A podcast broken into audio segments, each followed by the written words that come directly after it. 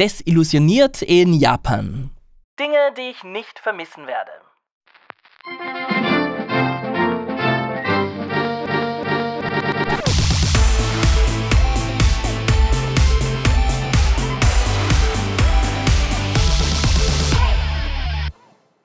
Bleibt ihr eigentlich für immer in Japan?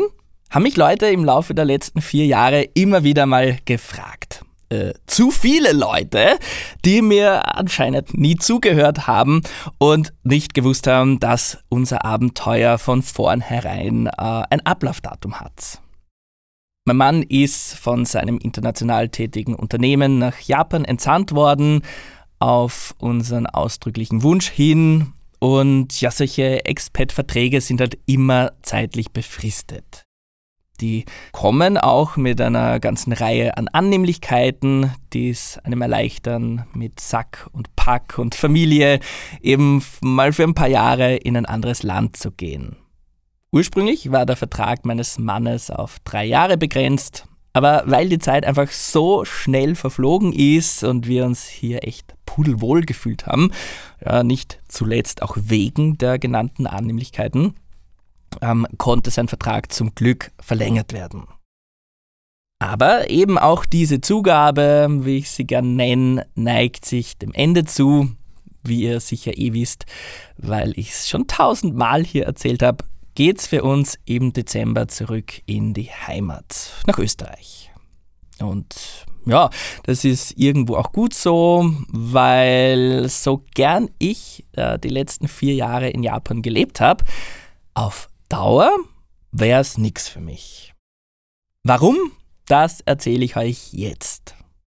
Und damit Servus und Konnichiwa zu einer neuen Folge. Ich bin Alex, immer noch in Kawasaki. Ich weiß, dass einige von euch meinem Podcast lauschen, weil ihr selbst von einem längeren Auslandsaufenthalt in Japan träumt oder vielleicht ja schon drauf und dran seid, eine Working Holiday oder eine berufliche Entsendung zu planen. Daher, gleich vorweg, ähm, ich möchte euch bitte in keinster Weise davon abhalten oder euch mit dieser Folge verunsichern oder so, überhaupt nicht. Für meinen Mann und mich war Japan die beste Entscheidung. Wir würden sie immer wieder so treffen. Es war auch ein Riesenglück mit dabei, dass das überhaupt alles so möglich war. Ich ja, bin, da, bin da echt sehr, sehr dankbar und würde diese unglaublich schöne Zeit nicht missen wollen. Aber, und das möchte ich schon ganz klar sagen, ist so eine Auslandsentsendung vermutlich nicht für jeden etwas. Ich habe in den letzten vier Jahren auch einige Expats kennengelernt, die in ihrer Heimat alles aufgegeben haben, tolle Wohnungen, tolle Freundeskreise, tolle Jobs, die dann nach Japan gezogen sind, ja, mit einer rosaroten Brille auf und leider extrem verzerrten Vorstellungen vom Leben hier, die sich dann schweren Herzens eingestehen mussten, dass ihr Umzug ins Ausland oder halt konkret nach Japan für sie die falsche Entscheidung gewesen ist. Die haben dann auch recht schnell ihre Zelte hier wieder abgebrochen. Und da muss ich sagen, es ist halt eben doch ein gewaltiger Unterschied zwischen einem Urlaub und dem Lebensalltag. Ganz, ganz vieles, was mich an Japan und seiner Kultur fasziniert, ist auch etwas, wo ich sage, wirklich interessant, das mal zu erleben.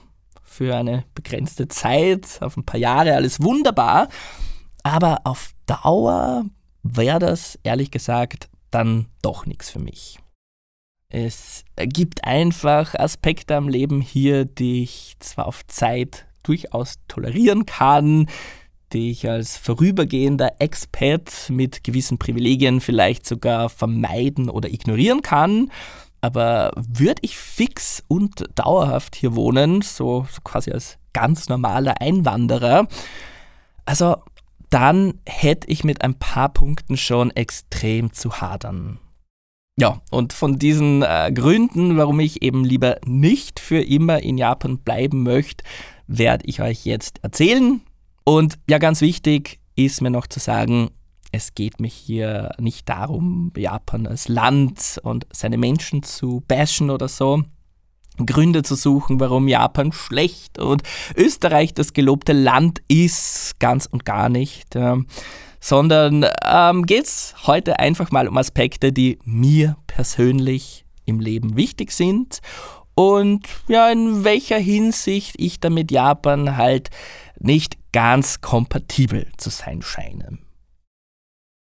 Der erste Punkt, den ich ansprechen will, und ich weiß gar nicht genau, wie ich es formulieren soll, damit es nicht zu gemein klingt. Ähm, es ist halt so ein bisschen die fehlende Leichtigkeit.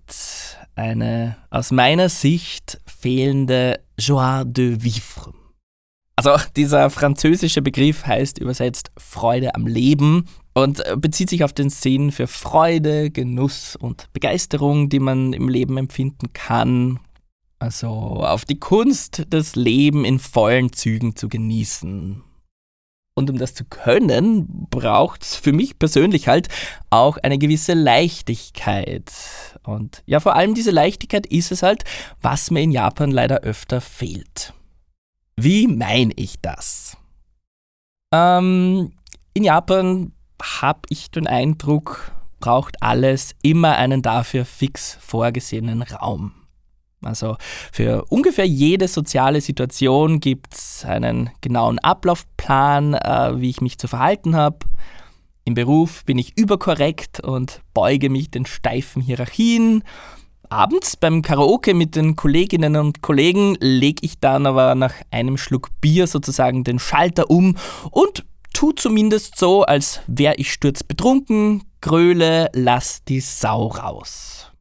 Nicht unbedingt, weil ich das so will, die Frage stellt sich für viele, glaube ich, gar nicht erst, sondern weil es in dieser konkreten sozialen Situation halt äh, ebenso erwartet wird dieses betrunkene Grölen beim Karaoke mit den KollegInnen und Vorgesetzten ist viel mehr ein soziales Schauspiel als ein Ausdruck von echter Lebensfreude.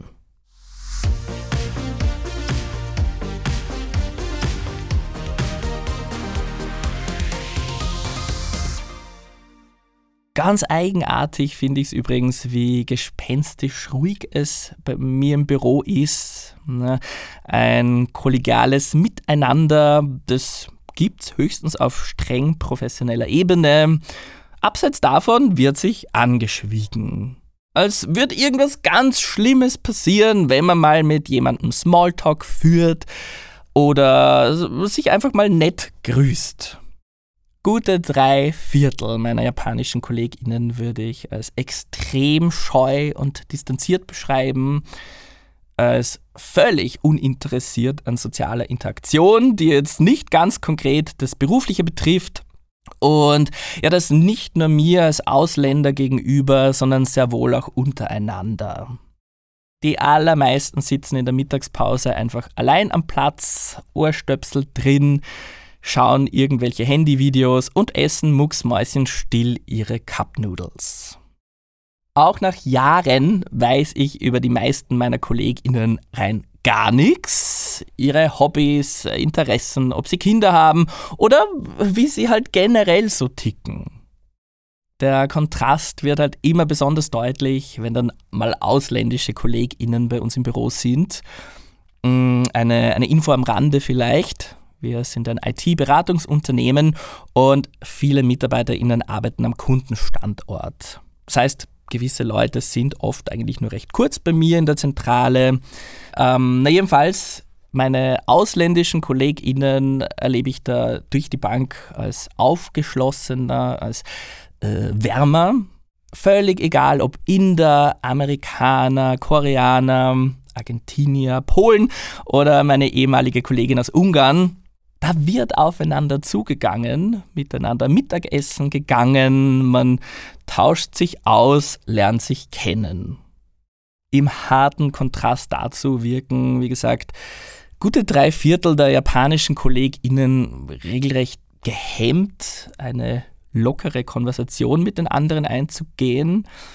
Und selbst wenn man dann mal eine erfolgreich initiiert hat, ist es kein Garant dafür, dass man am nächsten Tag nicht erst recht wieder so tut, als hätte man sich noch nie gesehen.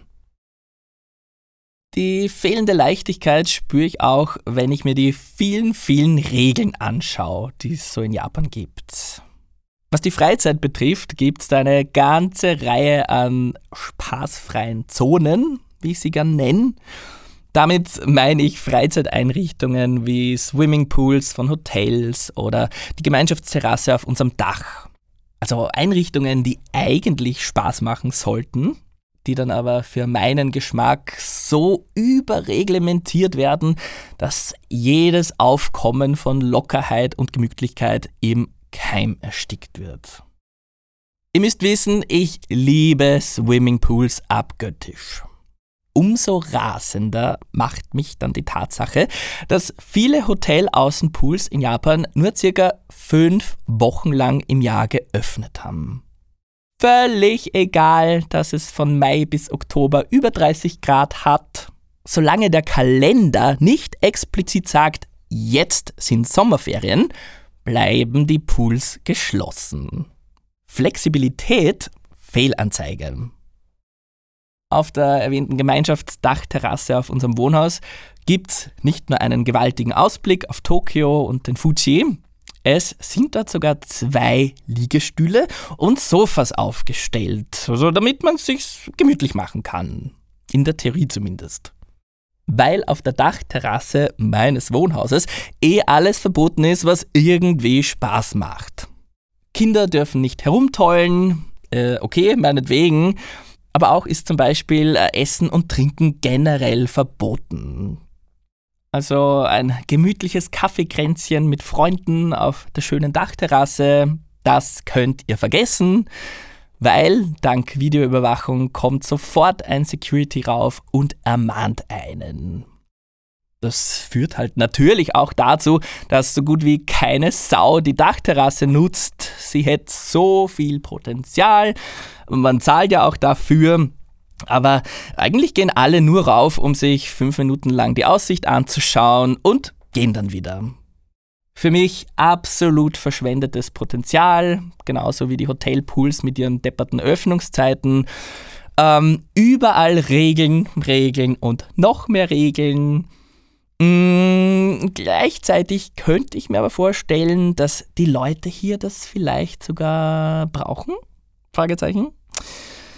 Äh, ich denke mir halt, wenn man von klein auf lernt, die eigenen Bedürfnisse zum Gemeinwohl möglichst zu unterdrücken oder gar nicht erst aufkommen zu lassen, wenn man lernt, dass es für jede soziale Situation eine fixe Schablone gibt, also eine Schablone, die ganz klar den Rahmen absteckt, in dem man sich bewegen kann und darf, vielleicht gibt es den Japanerinnen und Japanern ja eine gewisse Sicherheit oder so, zu wissen, wie viel und welche Emotionen sie in der jeweiligen Situation zeigen dürfen, welchem Ablaufplan Sie hier und jetzt folgen müssen, um eben nicht unangenehm aufzufallen und um mit allen gut auszukommen.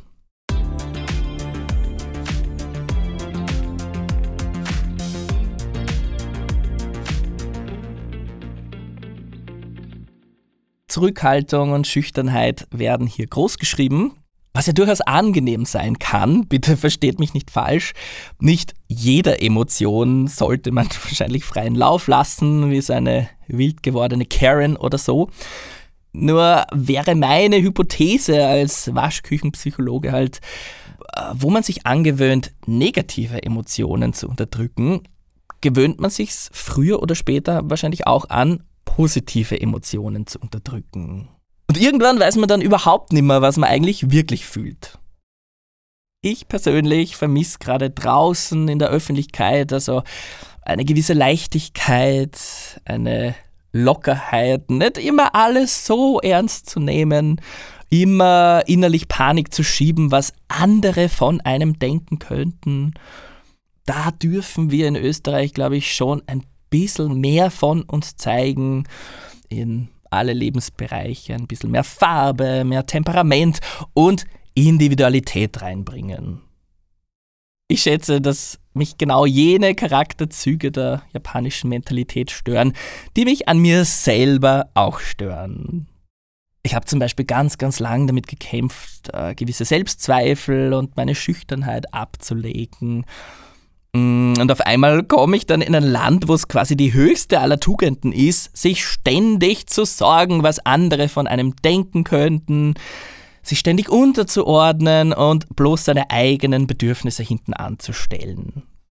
Für meinen Geschmack wird in der japanischen Gesellschaft auch viel zu stark mit Ängsten gespielt. Also, wenn du jetzt diese und jene Regel nicht befolgst, wird was ganz Schlimmes passieren. Ständig drohe irgendeine Gefahr, die aber nicht näher erläutert und begründet wird, außer halt damit, dass sie sehr gefährlich sei.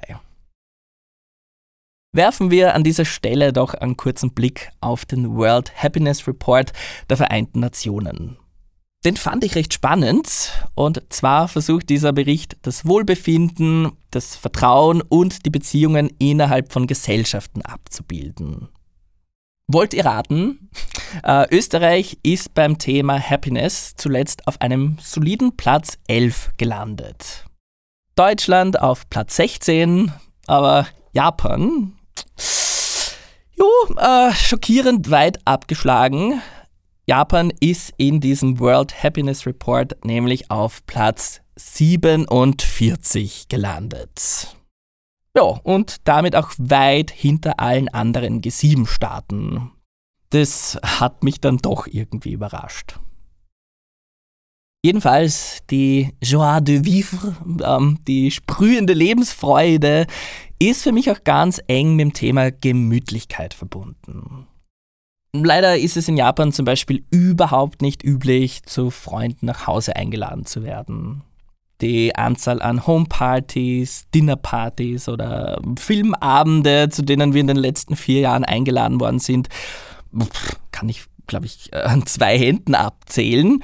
Und ja, wenn, waren es eigentlich ausschließlich westliche AusländerInnen. Also extrem schade. Wenn man sich nicht gerade zum Picknick im Freien oder zu ganz konkreten Aktivitäten verabredet, trifft man sich halt im Restaurant. Es ist also immer mit Geld ausgeben verbunden und ja ganz wichtig mit einer zeitlichen Begrenzung. Die meisten Tische in japanischen Restaurants sind nämlich auf zwei Stunden begrenzt. Ja, auch wenn man eigentlich noch eifrig weiter konsumieren will, kommt dann der oder die Kellnerin und überreicht einem höflich, aber bestimmt die Rechnung. Eine, sagen wir, westliche Gemütlichkeit vermisse ich auch schmerzlich im Onsen und in Sento-Badehäusern. Liegestühle zum Entspannen, wie in österreichischen Thermen, sucht ihr hier nämlich vergeblich. Leider. Ne? Im Onsen schaut der Ablauf normal so aus. Man kommt, macht sich nackig, duscht und badet dann im 42 Grad heißen Wasser. Vielleicht für so 15 Minuten, damit dem Kreislauf nicht zu viel wird. Und dann, ja, dann ist halt immer die Frage. Japanerinnen und Japaner baden eigentlich wirklich nur recht kurz und ja, gehen dann auch gleich wieder. Zack, zack geht das. Gerade mein Mann und ich würden halt schon oft gern länger dort bleiben ähm, ja, entspannen, wie in einer westlichen Therme quasi. Vielleicht am Beckenrand ein Buch lesen, ein Nickerchen machen. Aber im Onsen, ja, wenn man Glück hat, gibt es neben dem Badebecken vielleicht vier lieblos hingestellte Plastikstühle. Da sitzt man dann eben splitterfasernackt herum für ein paar Minuten. Und ja, in einem Ryokan in so einem Gästehaus kann man dann immerhin nach dem Onsenbad ja wieder aufs eigene Zimmer zurückgehen und sich hinlegen. Aber äh, so die großen Supercento-Badehäuser könnten sich von westlichen Wellness-Tempeln meiner Meinung nach schon ein paar Scheibchen abschneiden. Also in puncto Gemütlichkeit. Und wann ist diese Joie de Vivre in Österreich größer als im Sommer?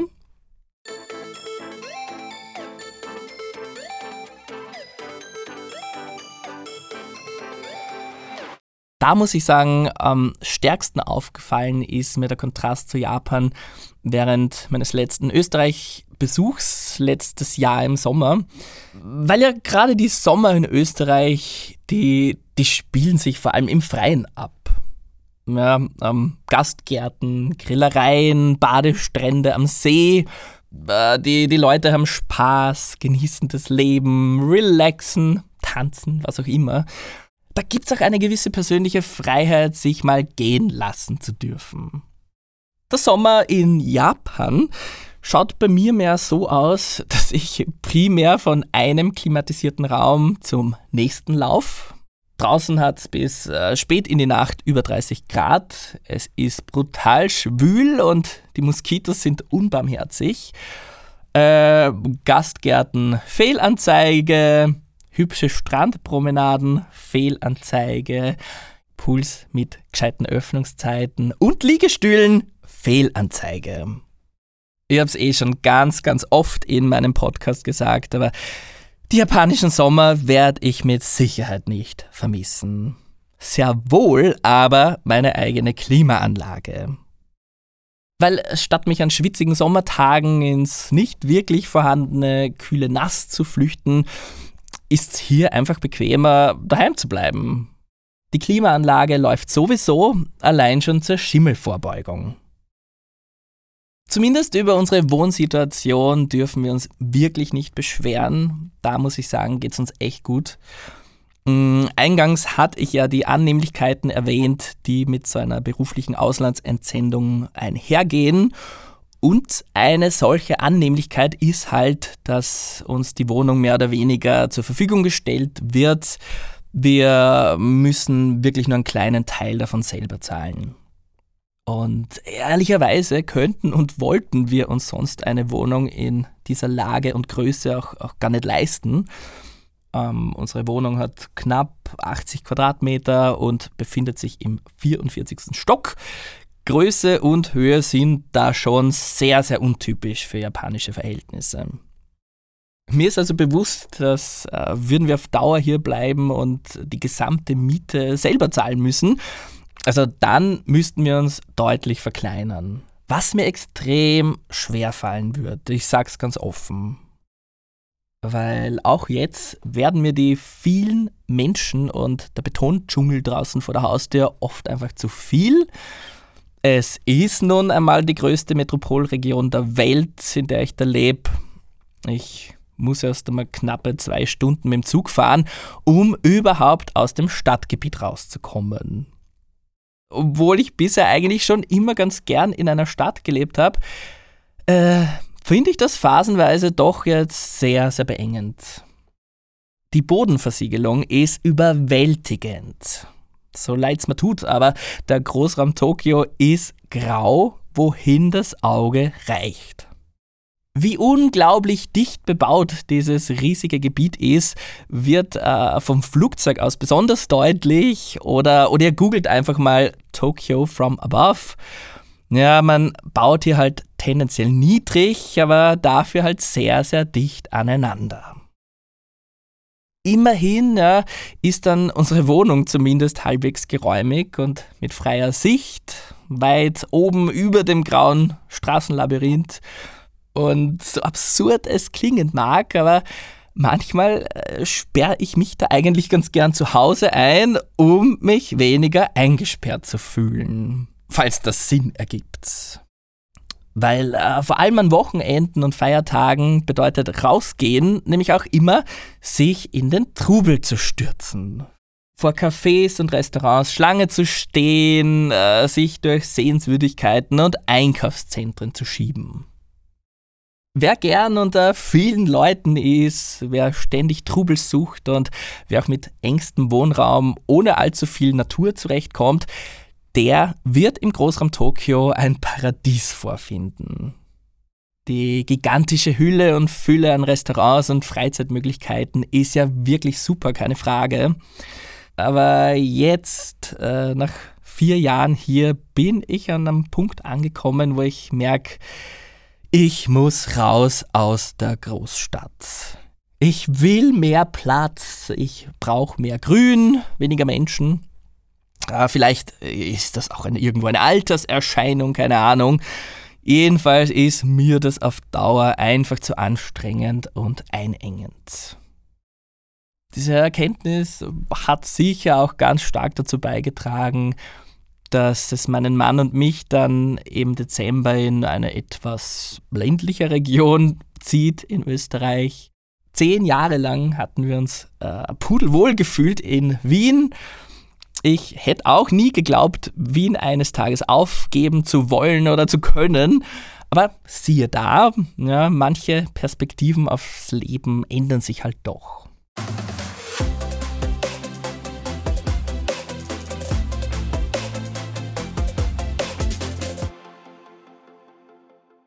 Auf meiner Liste an Dingen, die ich dann zurück in Österreich sicher nicht vermissen werde, stehen übrigens immer noch die fehlenden Grundpreisangaben, über die ich schon in Folge 2 geschimpft habe dass es abgesehen von Fleisch und Fisch im Supermarkt einfach keine Grundpreisangaben gibt. Also, dass auf dem Preisschild angegeben wird, wie viel äh, 100 Gramm oder 100 Milliliter vom jeweiligen Produkt kosten. Das ist extrem hilfreich äh, für Preisvergleiche, aber in Japan Fehlanzeige. Gerade Obst und Gemüse bezahlt man hier nicht nach Gewicht, sondern nach Stück bzw. Packung. Und selbst auf so einer Packung findet ihr dann keinerlei Gewichtsangabe. Beispiel Tomaten. Die großen bezahlt man per Stück. Da wühlt man sich dann quasi durch den Karton, um die größten rauszufischen. Und bei den abgepackten Tomaten, also Cocktailtomaten zum Beispiel, hat man null Möglichkeit, die Preise irgendwie zu vergleichen, weil eben auf der Verpackung nicht draufsteht, wie schwer das verdammte Ding ist. Manchmal brauche ich für ein Rezept halt, sagen wir, ein halbes Kilo Tomaten oder Zwiebeln oder Pilze, was auch immer. Aber im Supermarkt hat man keine Chance, das Gewicht zu erfahren. Ich habe hab geglaubt, ich gewöhne mich dran vielleicht, ja, eines Tages, aber nein. Ich hasse das immer noch so leidenschaftlich wie in Folge 2. Also, liebe Leute in der Heimat, bitte, bitte wisst die Grundpreisangaben zu schätzen. Genauso schätzen solltet ihr die langen und späten Sonnenuntergänge im Sommer ich habe ja den Eindruck, dass Japan sich einfach die falsche Zeitzone ausgesucht hat, weil also die Sonne geht hier verstörend früh auf. Gerade im brütend heißen Hochsommer könnte ich halt wirklich darauf verzichten, dass es um halb fünf in der Früh schon durch die Vorhänge reinblendet und ich dann auf dem Weg in die Arbeit das Gefühl habe, ich verbrenne. Und gleichzeitig geht die Sonne dafür auch das ganze Jahr über recht früh unter. Also spätestens um 7 Uhr abends ist es dann auch im Sommer stockfinster. Sprich, nach der Arbeit äh, sehen wir überhaupt kein Tageslicht mehr. Stichwort Arbeit. Der letzte und wahrscheinlich schwerwiegendste Punkt auf meiner Liste ist die Arbeitskultur. Gut, von der japanischen Arbeitskultur hört man ja eh recht oft und auch ja, wenig Gutes dass es damit Karoshi ein eigenes Wort gibt für den Tod durch Überarbeitung. Und ich weiß doch gar nicht so recht, wo ich überhaupt anfangen soll, weil allein mit diesem Thema könnte ich äh, sich eine ganze Folge fühlen. Will ich aber nicht. Kurz, ich finde die japanische Arbeitskultur toxisch. Von vorne bis hinten. Generell sind Geschlechterrollen in Japan immer noch extrem traditionell aufgeteilt. Laut einer Umfrage von Testi träumen zwei Drittel der aktuell noch kinderlosen Frauen davon, eines Tages Vollzeithausfrau zu werden. Ähm, meiner anderen Umfrage zufolge bleiben auch tatsächlich über 30 Prozent der Japanerinnen ab dem Kinderkriegen Vollzeit daheim und das dauerhaft. Ja, in Österreich zum Vergleich sind es unter 4%. Ich meine, wenn das der ausdrückliche Wunsch dieser Frauen ist, dann soll das auch so sein. Äh, grundsätzlich ist Kindererziehung sicher auch kein Honigschlecken, bitte versteht mich nicht falsch. Mm, nur muss man sich halt schon anschauen, was das alles für die Gesellschaft und Wirtschaft bedeutet. Die Geburtenrate ist auf einem Rekordtief. Immer weniger JapanerInnen wollen Kinder kriegen. Es gibt immer mehr Singles, eine Rekordüberalterung, Wirtschaftsstillstand, Fachkräftemangel und, und, und. Und eine strukturelle Geschlechterdiskriminierung hilft im Jahr 2023 halt auch nicht weiter. Ich habe zum Beispiel gehört, dass vielen jungen Frauen suggeriert wird, oh, willst du wirklich diesen tollen Studienplatz einem Mann wegnehmen? Einem Mann, der sein ganzes Leben lang hart arbeiten können wird, während du ja nach dem Kinderkriegen sicher sowieso Hausfrau wirst. Ja, auch im Berufsleben selbst ist es schon bezeichnend, dass Angestellte Salaryman genannt werden und Frauen zumindest traditionell als Office Lady, abgekürzt OL die dann hauptsächlich hübsch und adrett sein müssen, während halt die Salarymen auf der anderen Seite die echte Arbeit erledigen und die Karriereleiter hochklettern. Dass Mütter zum Beispiel wieder Teilzeit in den jeweiligen Beruf, für den sie studiert haben, äh, einsteigen, das ist selten. Das sei ganz schwierig, ganz schwierig. Und Teilzeitarbeit wird auch in der japanischen Begrifflichkeit nicht wirklich als echte Arbeit gesehen. Meistens sind das dann echt sehr einfach in jedem Jobs, wie zum Beispiel Verkäuferin im Convenience Store oder so. In äh, meinem Unternehmen ist es so, äh, es ist ein IT-Unternehmen, wie gesagt, und wir haben eine japanische Frau als CEO ziemlich cool eigentlich. Sie hat zwei Kinder, sehr sympathisch und arbeitet definitiv mehr als Vollzeit, kennt also die Belastung sicher besser als kaum jemand anders. Ja, und trotzdem gibt es auch bei uns keinerlei Möglichkeiten für Mütter, nur Teilzeit zu arbeiten. Wer ein Kind bekommt, äh, hat die Wahl, entweder sich eine Betreuung zu suchen und wieder Vollzeit einzusteigen oder, wie es leider meistens der Fall ist, eben ganz aus dem Berufsleben auszuscheiden. Natürlich zeigt sich, gerade im Zuge des starken Geburtenrückgangs, dass immer mehr Japanerinnen sehr wohl arbeiten. Da zeichnet sich definitiv ein Wandel ab. Aber bis dahin äh, ruht sehr, sehr viel beruflicher Druck auf den Männern. Das würde ich schon so sagen. Ja, begonnen bei der Arbeitszeit, dass man da gern Überstunden der Überstunden halber macht, auch einfach um zu demonstrieren, wie fleißig man nicht sei. Man geht traditionell auch nicht vor dem Chef nach Haus, das mache gar kein gutes Bild. Und man tut halt quasi alles dafür, um bloß nicht äh, faul zu wirken.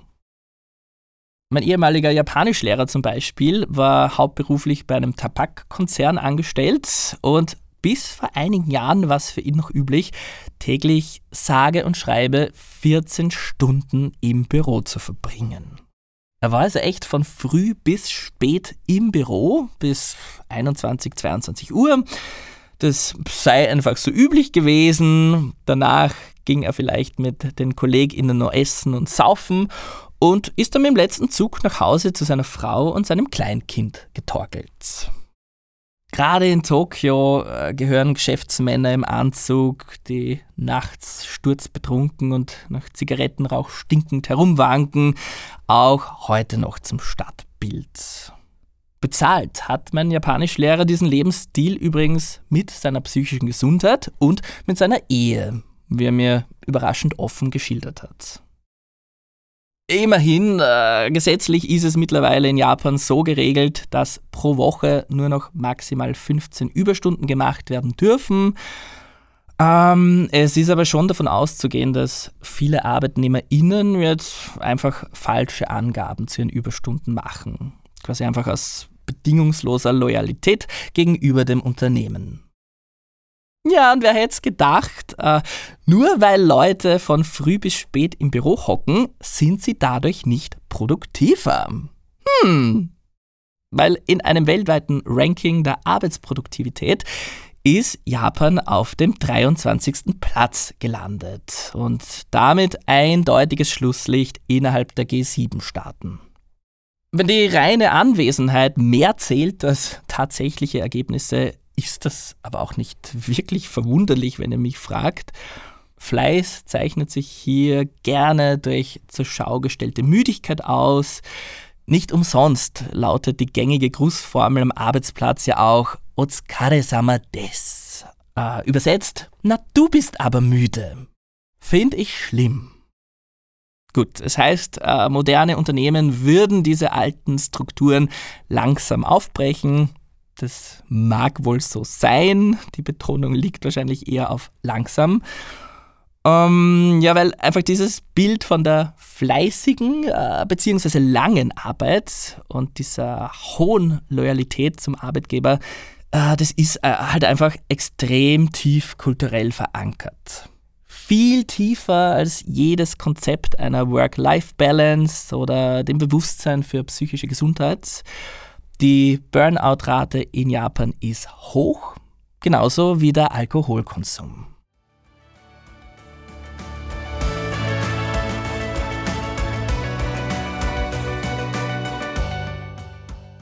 Für etwas Erholung vom beruflichen Dauerdruck könnte ja Urlaub sorgen, könnte man meinen denkste. Manche Japanerinnen und Japaner, wie auch ein Freund von mir, träumen jahrelang von einer Europareise. Sparen drauf hin, dann ist Geld also auch überhaupt kein Thema. Das Hauptproblem ist, viele Japanerinnen sträuben sich einfach davor, lang auf Urlaub zu gehen. Und mit lang meine ich nicht drei, vier, fünf Wochen, sondern als langer Urlaub gilt in Japan schon eine Woche am Stück. Ich kann mich beispielsweise nicht daran erinnern, dass irgendeiner meiner japanischen Kollegen oder Kolleginnen in den letzten vier Jahren eine Woche durchgehend auf Urlaub gewesen ist. Bei meinem Mann in seinem Unternehmen eigentlich das Gleiche. Ah, nur sein Abteilungsleiter, ja, der hat sich nach zehn Dienstjahren eine sogenannte Special Refresh Holiday gegönnt. Ja? Ähm, dreimal dürft ihr raten, wie lange diese Special Refresh Holiday gewesen ist. Ja, eine Woche. Mehr ist in Japan äh, schlicht und einfach nicht üblich. Sorgt bei den Leuten für immense Stressgefühle und äh, ein schlechtes Gewissen. Weil wenn man auf Urlaub geht, muss man ja von irgendjemandem vertreten werden. Man fällt also Kolleginnen und Kollegen zur Last ja, und was macht das überhaupt für ein Bild von mir, wenn ich eine Auszeit haben will? Eine Auszeit vom Fleißigsein? Japanerinnen und Japaner haben übrigens eh durchschnittlich ca. 18 bezahlte Urlaubstage pro Jahr. Also meistens startet man mit 10 und bekommt dann pro Jahr im Unternehmen einen Urlaubstag dazu. Wer also lang im selben Unternehmen bleibt, hat mehr Urlaubstage. Wenn man allerdings den Job wechselt, fällt man wieder zurück auf das Minimum und startet von vorn. Sehr witzig. Ja, und obwohl viele JapanerInnen eben eh, wie gesagt, an die 18 Urlaubstage haben, nehmen sie im Schnitt nur knapp die Hälfte dieser Tage überhaupt in Anspruch. Was passiert mit dem Rest? Die nicht genutzten Urlaubstage werden nicht etwa ausbezahlt, sondern die lassen sie einfach verfallen. So quasi als Geschenk an mein Unternehmen, mm, als Beweis meiner Hingabe. Ein gewisser Druck auf Mitarbeiterinnen, möglichst wenig auf Urlaub zu gehen, der mag in manchen Unternehmen sehr offen ausgeübt werden. Mm, noch häufiger passiert sowas aber auf ganz, ganz unterschwellige Weise.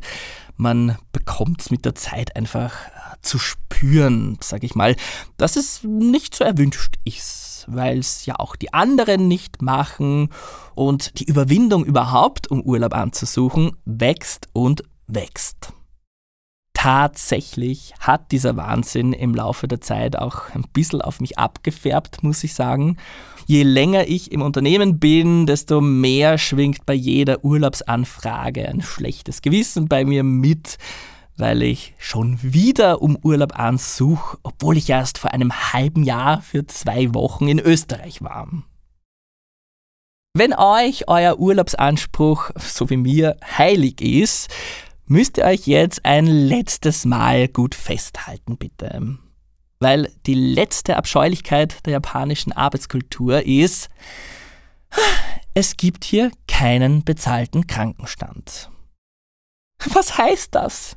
Äh, naja, genau das. Wer krank wird, muss sich entweder einen Tag Urlaub nehmen oder sich halt hustend und mit Fieber in die Arbeit schleppen. Umsonst tragen ja nicht so viele Japanerinnen und Japaner seit jeher Masken. Und wenn ja die Anwesenheit im Büro das Um und Auf ist, ist es ja quasi wurscht, wenn meine Produktivität äh, krankheitsbedingt im Arsch ist. Hauptsache, ich bin körperlich da. Na, du musst aber müde sein von all der harten Arbeit und deiner Bronchitis. Bei meinen wenigen bezahlten Urlaubstagen im Jahr sind Krankentage für mich eigentlich immer unbezahlt. Ich hasse auch nichts mehr als das Gefühl, äh, wenn ich an einem Morgen aufwache mit Halsschmerzen und dann eben abwägen muss, fuck, gehe ich jetzt mit Halsweh in die Arbeit und riskiere, dass ich noch kranker werde? Oder verzichte ich auf mein Gehalt, um mich auszukurieren? Sehr, sehr bitter für mich war das Anfang dieses Jahres. Im Februar hatte ich eine OP. Im März war ich verkühlt mit Fieber und im April hat mich dann auch noch Corona erwischt. Da bin ich also dreimal für je eine Woche ausgefallen und finanziell hieß das für mich drei Wochen Gehaltsverlust. Gesundheit muss man sich also erst einmal leisten können. Ja, und mit diesen schweren Worten beende ich jetzt die heutige Folge. Sorry, wenn ein paar Punkte vielleicht auch euch äh, desillusioniert haben. An so rosaroten Brillen ist ja meiner Meinung nach äh, auch überhaupt nichts verkehrt grundsätzlich. Ich glaube, dass sie extrem sinnvoll und wichtig sind, damit wir überhaupt erst äh, in die Gänge kommen und den Mut fassen, uns neuen Herausforderungen zu stellen. Gleichzeitig sind rosarote Brillen aber natürlich auch keine Dauerlösung. Also zumindest mit einem Fuß sollte man schon immer auf dem Boden der Tatsachen bleiben, der Realität ins Auge sehen. Allein über Japan kursieren einfach so viele verzerrte Bilder da draußen. YouTuber, die einem einreden wollen, dass es sich hier um ein wahr gewordenes Disneyland handle, dass die japanische Gesellschaft viel reibungsloser funktioniere. Kommt nur alle nach Japan, hier werden sich eure Probleme in Luft auflösen. Was für ein Bullshit. Ich kann es noch ein letztes Mal wiederholen. Ähm, ich will meine Zeit hier auf keinen Fall missen. Die letzten vier Jahre waren ungeheuer schön, extrem bereichernd auf allen Ebenen und nichts würde ich anders machen wollen. Aber, das ist halt quasi so mein Resümee, ist Japan kulturell einfach nicht der Perfect Match für mich. Japan ist nicht das Land, wo ich mich für den Rest meines Lebens sehe.